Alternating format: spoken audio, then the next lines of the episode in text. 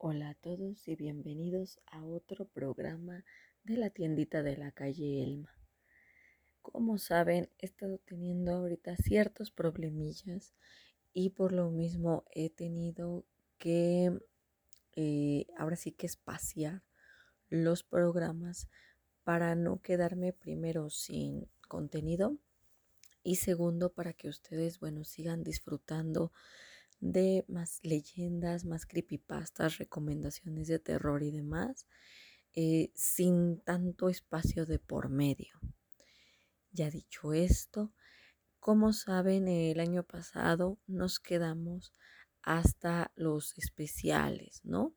Justamente los especiales de lecturas de terror y este tema de más eh, tópicos de leyendas urbanas. Sin embargo, me han estado comentando por algunas redes que si puedo recomendar cierta serie, la cual tengo entendido hoy en día es una de las más vistas en Netflix. Entonces está bien, no hay ningún problema. Ya la vi, ya puedo emitir mi opinión acerca de El juego del calamar. ¿Están listos para ver esta historia? Porque vamos a comenzar. Antes que nada, deben de tener en cuenta que esta serie es un producto salido de Corea del Sur. Si ustedes están buscando una serie la cual eh, no tenga nada que ver con la cultura asiática, ya sea porque ya han visto varias series de ese estilo y prefieren algo más occidental o porque simplemente no están acostumbrados y no les llama la atención, no hay ningún problema. Recuerden que en los demás programas tengo otras recomendaciones de series occidentales y películas occidentales. Si a ustedes no les importa que sea una serie asiática o le quieren dar una oportunidad porque les parece interesante, bueno, les comento. La historia comienza con un grupo de personas, las cuales pues parece ser que van a jugar cierto juego eh, se podría decir que inocente. En realidad, eh, conforme pasa el tiempo, estamos viendo que las cosas están mal. Ahí hay algo que no cuadra y por supuesto el protagonista y los demás personajes principales lo notan. Antes de ir directamente a qué es lo que ocurre, les platico. El protagonista de esta historia se llama Gihun. Este hombre es un sujeto que por ciertas eh, problemillas, tanto eh, familiares como laborales, está muy, muy endeudado.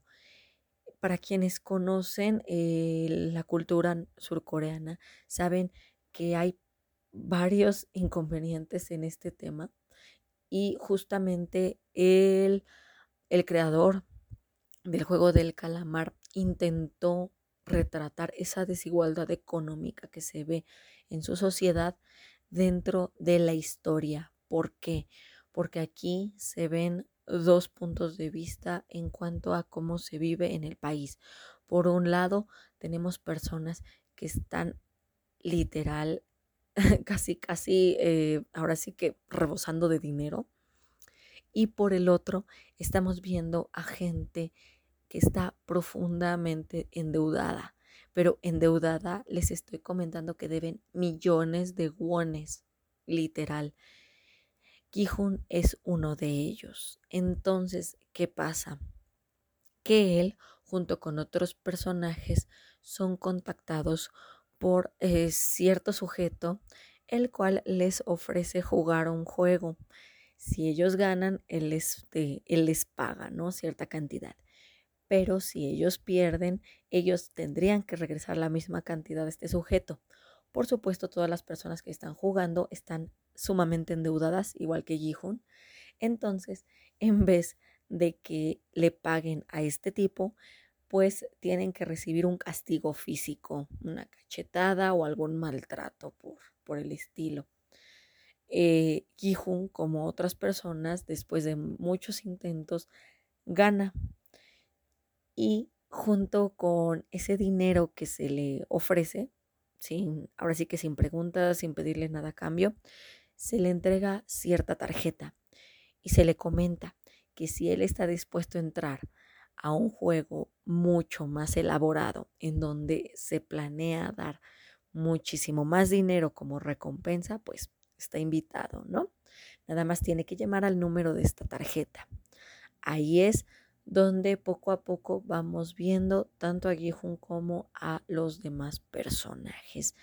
Son varios, no voy a ahondar demasiado en ellos porque la verdad es que tienen historias muy complejas, todos ellos tienen formas muy fuertes en las que han terminado endeudados y varios de ellos literal eh, pareciera como si ya no tuvieran nada porque regresar, ¿no? A la vida que tenían cuando estaban endeudados.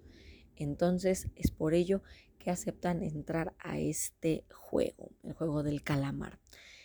Gihun, como les comenté, por ciertas cuestiones de la vida termina volviéndose un adicto a los juegos de azar, en este caso a las apuestas, y es por ello que termina endeudado. El segundo personaje principal, Sangu, es un tipo con estudios, sin embargo, eh, hizo ahí ciertos, em, dirían algunos, ciertos malos manejos en su empresa.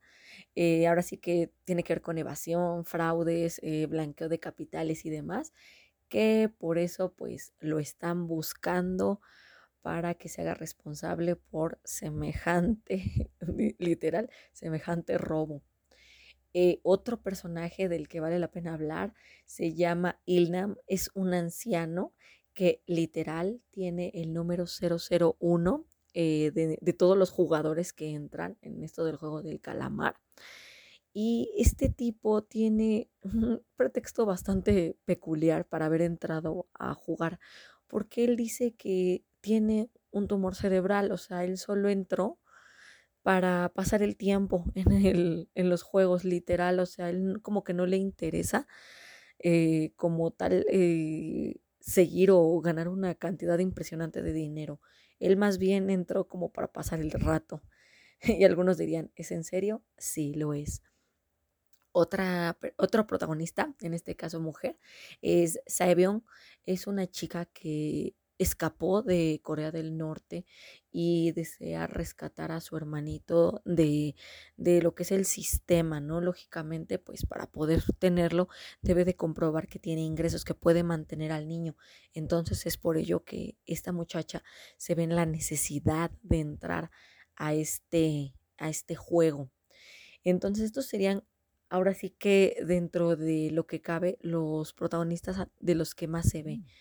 Hay otros, por supuesto, eh, hay muchas personas que me hablaron, eh, sobre todo cuando me estaban recomendando la serie, me hablaron de cierto personaje de nombre Ali, el cual este, no es eh, surcoreano, se le nota luego las facciones, y sí, efectivamente, también es un personaje que, que se te queda grabado es un inmigrante, un inmigrante pakistaní, el cual nada más entra al juego para poder este, mantener a su familia, porque no quiere volver a Pakistán. Él quiere que puedan salir adelante, quiere que este, tengan una buena vida en Corea del Sur para no tener que volver a todo eso que vivieron.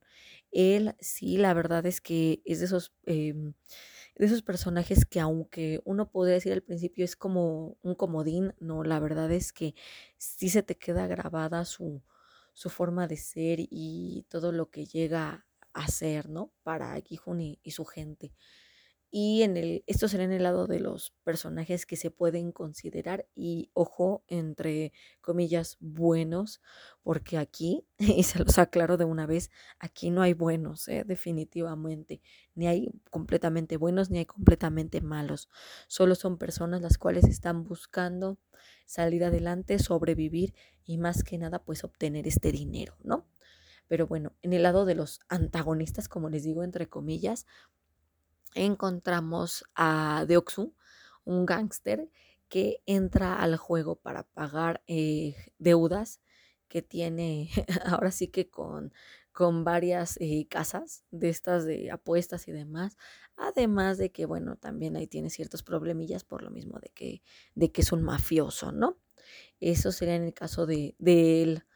Eh, hay otra mujer que también se me quedó muy grabada, junto con, digo, de otros personajes como Ali, que se me quedó muy grabada. Esta mujer, este niño, es una, una señora bastante misteriosa, pero lo curioso de ella es que es el personaje del que uno creo que menos sabe de todos los que aparecen así bien en pantalla. Es una de las que uno menos se entera y aún así juega un papel decisivo dentro de lo que son las pruebas. Porque sí, el juego del calamar va de pruebas. Estas personas, estos jugadores, entraron a un concurso en el que 456 personas de diferentes clases sociales, pero todas con una deuda, van a jugar una serie de, de, entretenimiento, de entretenimientos infantiles, bueno, que algunos podrían considerar infantiles, eh, sobre todo en Corea del Sur, em, con la finalidad de justamente obtener una cantidad impresionante de wones, me parece que son como 45 millones de wones, pero ojo, porque este dinero no viene, o sea, no sale porque sí, no viene de gratis, sino que para poder obtenerlo, les digo, deben de pasar estos juegos infantiles, deben superarlos. Pero, aunque sean juegos infantiles, no se confíen, porque todos ellos cargan consecuencias fatales para todos los jugadores. Y sí, desde el capítulo 1 vemos lo peligroso que puede ser el juego del calamar. Estamos hablando que aunque se le llame el juego, no lo es. Aquí estamos viendo pruebas de vida o muerte, que sinceramente sí me recordaron un poco a a este tema de Alice in Borderlands. Creo que ya les había comentado de esta serie. Si no, no se preocupen, puedo traérselas también. Pero sí me recuerdan mucho a esta temática de justamente eh, superar ciertas pruebas para obtener algo a cambio. En este caso, mientras más personas mueren, más dinero se junta en el monto final. Entonces ya se imaginarán no solo vale completar las pruebas, sino eliminar a la mayor cantidad de jugadores posibles para obtener la suma más grande que se puede obtener en el juego del calamar. Básicamente, eliminar a los 456 jugadores y quedar como la única persona superviviente. ¿Qué pasará con todo esto? ¿Quiénes serán los vencedores? pues les recomiendo que vean el juego del calamar. Por mi parte, la verdad es que la historia, les digo, está entretenida. Sí vale la pena que, que la miren, la analicen, pero yo diría que desde un punto de vista objetivo. ¿Por qué? Porque como les comento, eh, no solo es este tema del juego en sí, no son eh, las pruebas lo interesante, sino el trasfondo de los personajes y justamente esta crítica que se le hace a, la sociedad de Corea del Sur, a la sociedad económica, todo este asunto de la desigualdad en cuanto a, salarios, en cuanto a oportunidades de, de, vida y demás, está fuerte. Sí, es un, un mensaje bastante fuerte, pero yo creo que por lo mismo es que muchas personas se han sentido identificadas con el juego del calamar. Entonces, ya saben, si tienen una oportunidad y poseen una cuenta de Netflix, aquí tienen una serie para este fin de semana.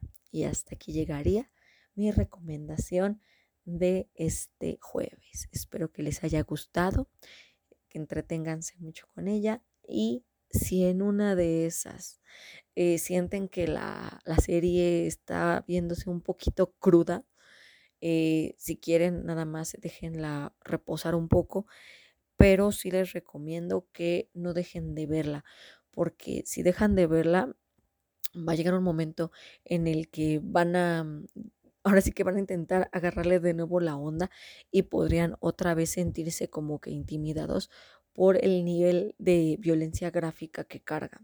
Entonces yo sí les recomendaría que si la van a ver, mejor la vean toda, ahora sí, que de filo, ¿no? Para no tener este problema. Cuídense y que tengan un excelente jueves. Disfruten de la serie y coméntenme qué les parece.